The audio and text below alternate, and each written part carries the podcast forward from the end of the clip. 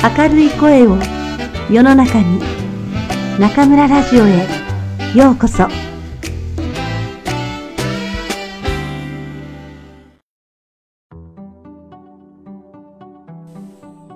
水亀座石井ゆかり。水亀座の風景。水亀座は十二星座のうち11番目に位置する星座です。十二星座の連なりは全体が鎖輪のようにつながっていて、それぞれの輪が人が生まれてから死ぬまでの各段階になぞらえられます。十二星座のスタートであるお羊座は人生のスタート。この世に生を受ける新生児のような純粋な生命力を象徴しています。次のお牛座は手や口など五感を通して世界と出会う乳幼児の段階を双子座では言葉を得てコミュニケーションを始める段階をと続き、乙女座までが子供から少年時代にあたっています。天秤座で社会人として独り立ちし、そこで他人と人間関係を結び、サソリ座では一対一の関わりの中で起こる個人的な深いつながりを体験し、伊手座では広く世界を旅し、ヤギ座で自分が所属すべき社会的な場に巡り合います。ヤギ座が象徴するのは、具体的には企業や役所、職場、地域コミュニティなど大人の集まりであり、階層、階級性の行き届いた組織です。そんなヤギ座の世界の後に来るのが水亀座の世界です。水亀座はそうした組織から脱出していこうとする星座です。ですがその脱出は単に集団から離脱するという孤立、闘争ではありません。水亀座が脱出しようとしているのは階級や階層に縛らなければ成立しない社会的な仕組みです。さらに言えば自分だけではなく他の人々も一緒にそこから脱出させようとするのです。水亀座は自由と反抗の星座です。そして非常に大きなスケールで物を見ようとするコスモスの星座です。水亀座の人は一般論や世俗的な価値観に縛られることがありません。水亀座の人が使わない言葉に常識があります。多くの人が抱く常識的であれという価値観が水亀座の人には全く理解できないのです。水亀座の人はとてもユニークです。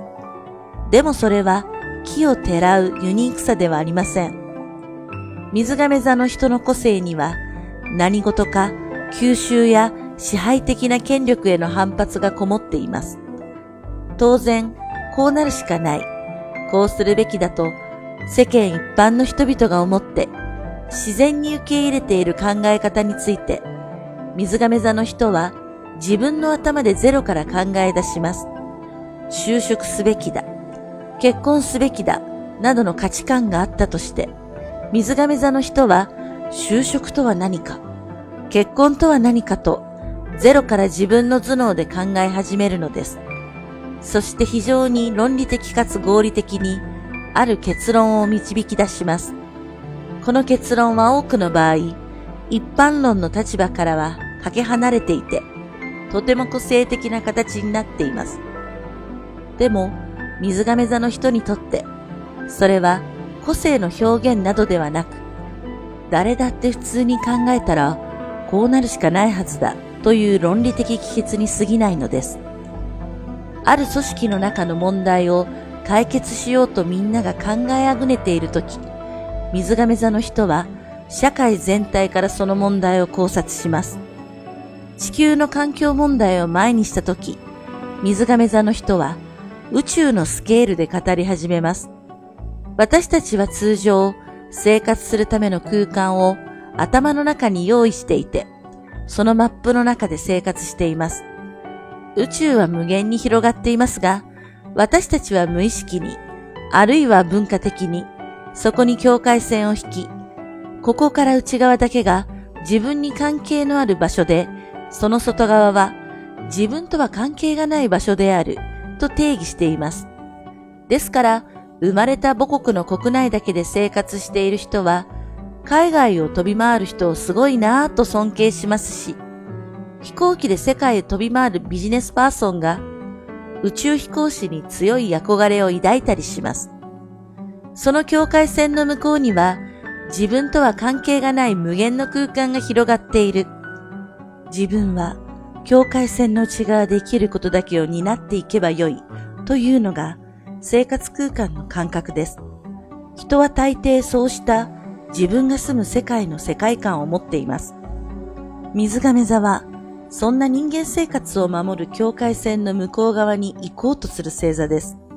それも、その向こうには何があるんだろうというような旅人のスタンスではなく、その向こうも自分がいるこの場所とシームレスにつながっていると本気で考えているのです。自分を守ってくれる集団、組織、身近に閉じた世界。人はそういうものを個人的にも社会的にも必要としています。でも、そうした集団でしばしば個人の望みが全体のために圧殺されます。例えば、古い時代の政略結婚などがその典型です。結婚する二人は、お互いの愛のためではなく、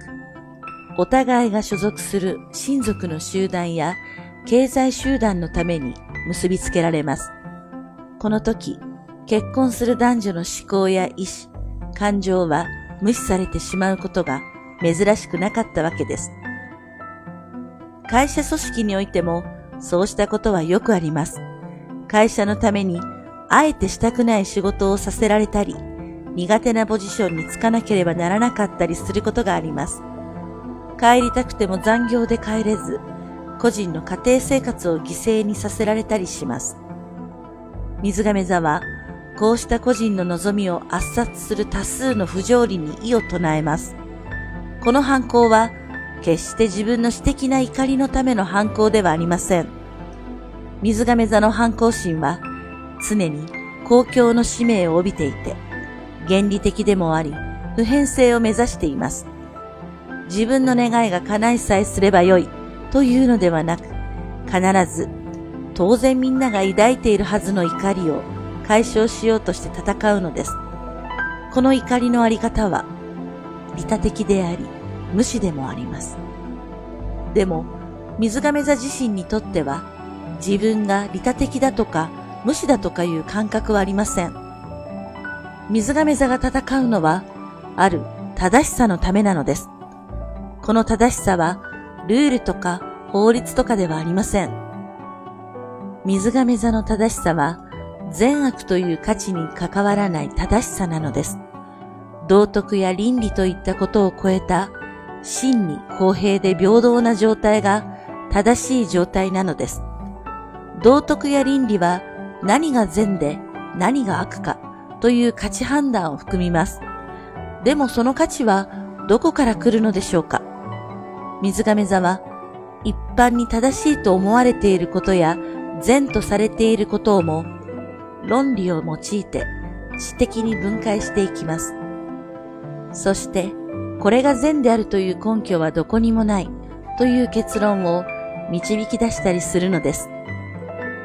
水亀座は先進性に富む理性の星座とされています。新しいものや珍しいものが大好きで、流行にも敏感ですし、最先端のテクノロジーに対する親和性の高い星座です。女性でもメカに強い人が多く、人から聞いた話を鵜呑みにしない自主性を持っています。前述の通り、自分の頭で考えたことを語るということを基本姿勢としているため、なかなか人から理解されないことも多いようです。社会的なコミュニケーションは、聞くことも語ることも、テンプレートやフォーマットに少しだけ変化を加えることで成り立っています。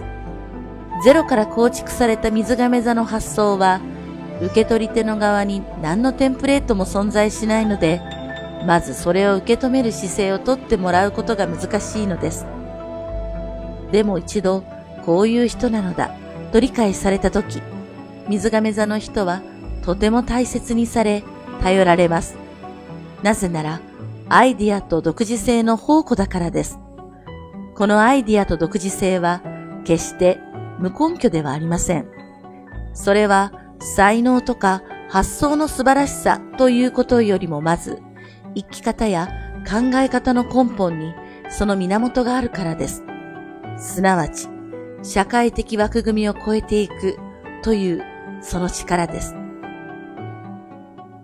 例えば、水亀座の手前にあるヤギ座の世界では、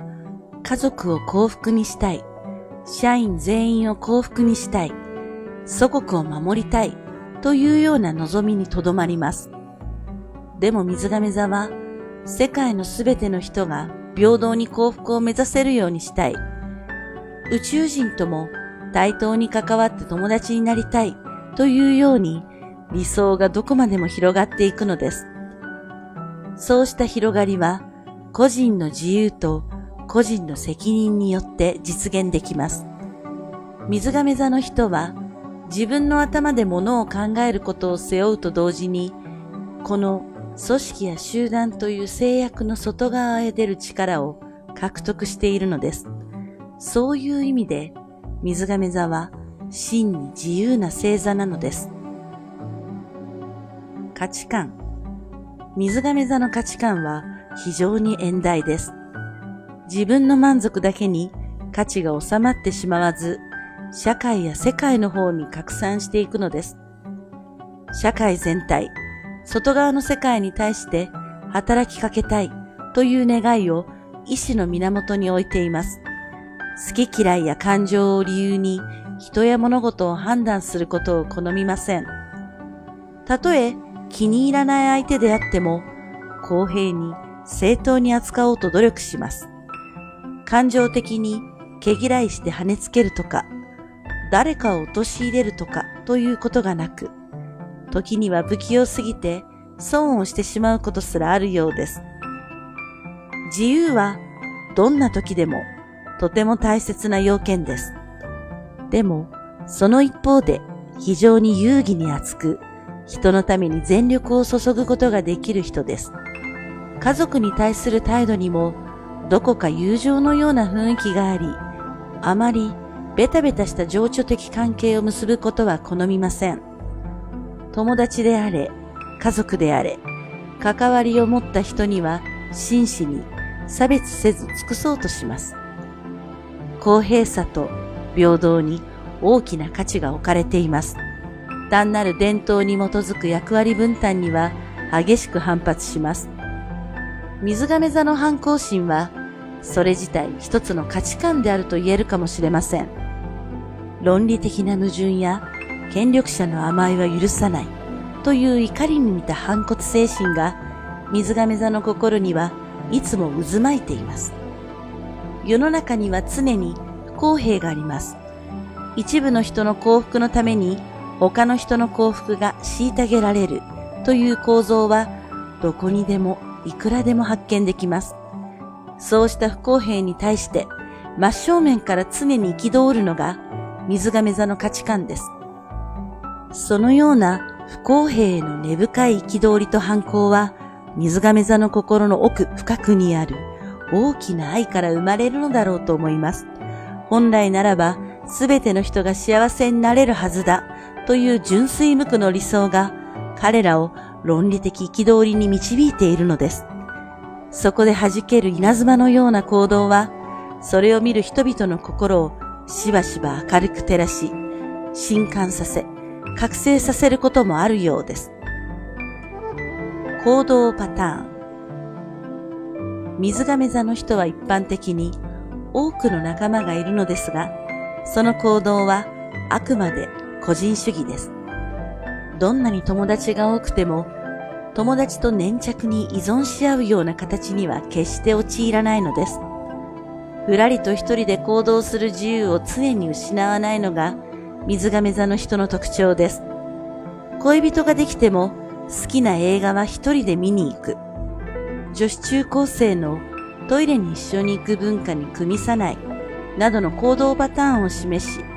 時には冷たい人と見られることもあります。自立心が強く、人に依存することを好みません。基本的には集団行動はあまり好きではなく、自由に活動していたい方です。空気を読むようなことはほとんどなく、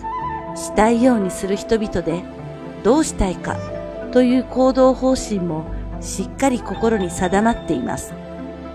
どうしたらいいかわからないとか、とりあえずみんなの行く方についていこうとか、周りの人たちの態度を見て自分の態度を決めようなどという日和見的なところは一切ないはずです。ですがその一方で不思議な愛嬌に恵まれていて、自然に人の力を借りることができる人たちでもあります。その博愛的で公平なものの見方と、ユニークな発想の面白さとか、人を強く引きつけます。結果、リーダー的な立場で行動することもありますが、権力を握ることには興味がないので、どこかフラットに人を組織する傾向があります。人に依存することがないのに、自然に人が集まってくるというのは不思議な現象ですが、水亀座の人はひょうひょうとしてクールに自然に時に自分勝手に振る舞っているにもかかわらず、その周囲はざわざわとざわめいているのです。人々はなんとなく水亀座の人が気になり、平等で対等な関係がいくつも自然に結ばれていくのです。組織のようにがっちり結ばれていない、かといってあやふやでもない、炎天性に富む風通しのいいネットワークの中で自由に行動する人々です。嫌いなもの、不公平、嘘、論理的な矛盾が嫌いです。私利私欲だけに動かされている人や、派閥を作って集団を支配しようとする人を嫌います。古い慣習にとらわれることや、上下関係に縛られることは苦手です。束縛を嫌い、ルールには反抗的な反応を示すことが多いようです。集団行動もあまり得意ではありません。とはいえ、孤独は大嫌いで、寂しがり屋で甘えん坊なところがあります。昔は良かった。昔からこうなんだから、というような解雇主義的な態度を軽蔑しています。家名を重んじたり、血筋を尊重したりすることもナンセンスと感じられます。人から命令されることも、人に命令することも嫌いですが、不思議と人を使うのは上手な人が多い星座です。柔らかに公平にマネージメントする能力があるので、人に慕われるのです。慣れ合いやエコひいきを許さないので、自然に信頼感が生まれます。醜さやだらしなさ、汚らわしさに対して嫌悪感を隠しません。自分の審美眼に合わないものについては、決してお世辞を言ったり妥協したりしないのも、水亀座の特徴です。みんなが持っているものには、興味を示さないという面もあります。流行っているものに追従するのではなく、流行に反抗したり、新しい流行を作り出していったりすることに情熱を注ぐのです。気に入らないものは決して使わないという強さを持った星座です。才能の輝き。水亀座の人は常識や既成概念を突き破るということが得意です。本人は突き破っている意識がなくとも周囲から見れば十分以上にみんなが行けない場所に到達しているのです。何の制約もないところで真っ白な画面に一から絵を描かせたら水亀座の右に出る星座はありません。世の中には塗り絵を塗るようにある程度制約があった方がかえって自由に力を発揮できるというタイプの人もいるのですが、水亀座にはそんなところは微塵もありません。全く何もないところから新しいものを構築したり、古い概念を根底から覆して想像したりすることができることは得意な才能です。権威主義的なところや威張るところが少しもありません。ですから人を集めて活動するときは大いに信頼されるのも一つの才能です。自分の力をことさらに誇示したり、虎の意を狩る狐のように誰かの権威を重に来たりするところがありません。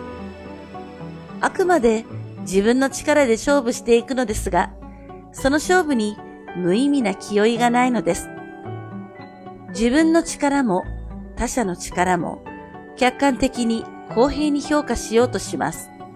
そこに余計なプライドや妬みのような感情が入り込まないので、人間関係を良好に保って人の力を活かすことができます。友達のような関係でチームワークを構築することができるのです。考え方のスケールが大きいため、成し遂げることのスケールも自然と大きくなる傾向があります。はじめは個人的にスタートさせたことでも、だんだんと人が集まってきて、気がつけば驚くほどたくさんの人を動かしていた、ということもあるでしょう。小さな枠に閉じこもらない、自分の世界だけで片付けようとしない、というのも大きな才能です。水亀座は美醜にうるさく、こだわりも強いのですが、そのこだわりは、既存の美意識への反抗や、予定調和や安定思考の矛盾をつくことに向かいます。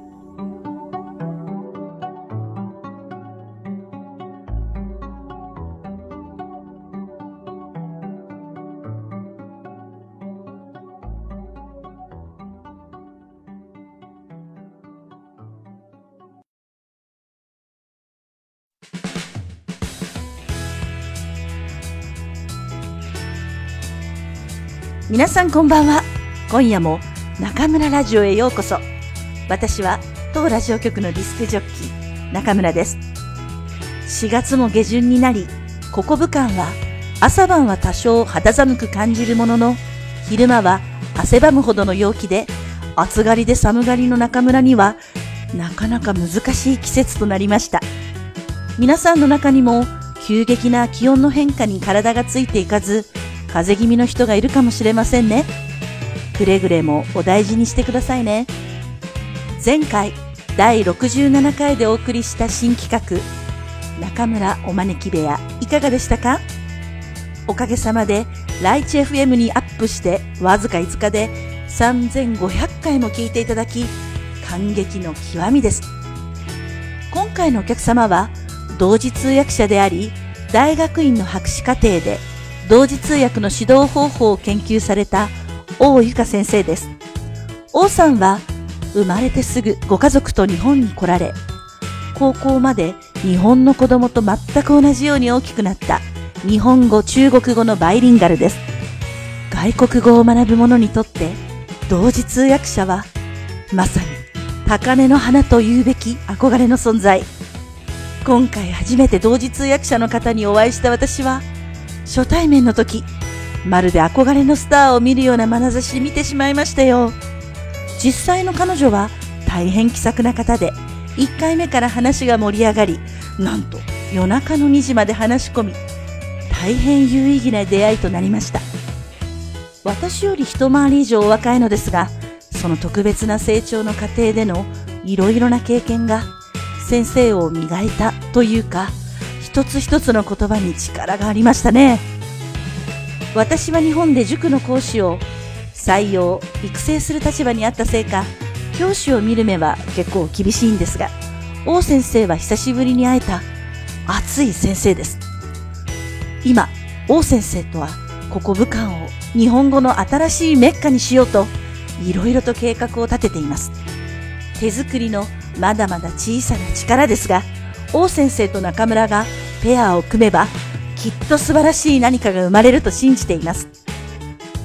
今の日本語力をさらに伸ばしたい方、自分も同時通訳者を目指したいとお考えの皆さん、これから私と王先生をしっかりご安住してくださいね。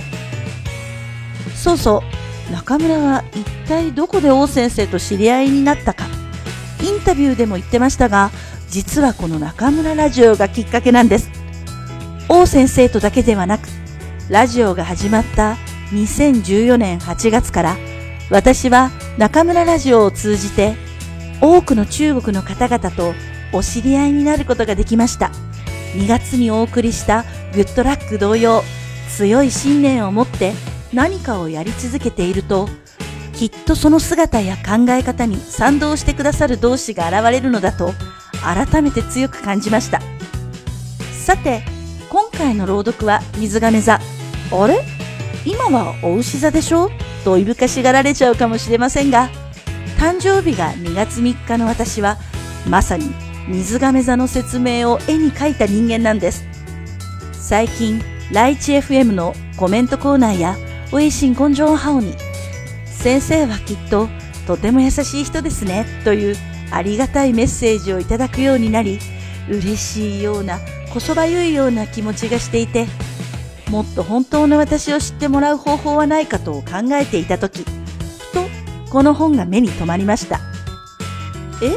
中村も占いなんかに興味があるんだって小さく驚かれるかもしれませんが、20代のまだ迷える乙女だった頃は結構ハマっていましたね。占いの効用についてはまた別の機会にお話しするとして、こういうものは自分に都合よく楽しめばいいと思いますよ。自由と革新と博愛の水亀座。これぞ、まさに中村をサンゴで見事に表しています。理不尽な押し着せの仕組みにはとことん反発し、時には変わった人と言われても、自分の信念を守り、自分のことでも改善すべきところは潔く改善。それが水亀座であり、中村です。なんて今回はいいところばかりお話ししちゃったんですが、チャンスがあったら水亀座の短所や恋愛観についてもお話ししましょうかね。武漢は初夏を迎え、緑はますます美しく、風もますます爽やかに、なんだかウキウキワクワクする季節がやってきます。さあ、明日も笑顔で楽しく一日を送りましょう。それでは皆さん、また次回、ここでお会いしましょう。おやすみなさい。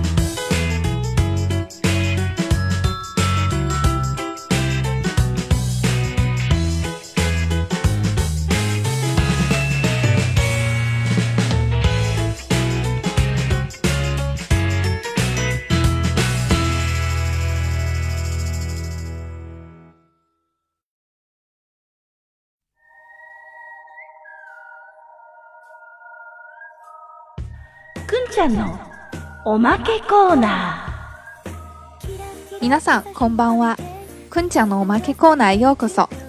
大家好，我是中村电台的制作担当困困，欢迎来到おまけコーナー。转眼就到了四月下旬，武汉的春天也渐渐进入尾声，初夏就快要悄然登场了。沉睡已久的制冰机又开始了朝九晚十的辛勤工作。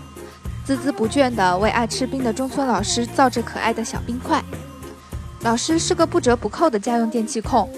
家里除了制冰机，还有电烤箱、电压锅、榨汁机、面包机、电饼铛、烧烤架等。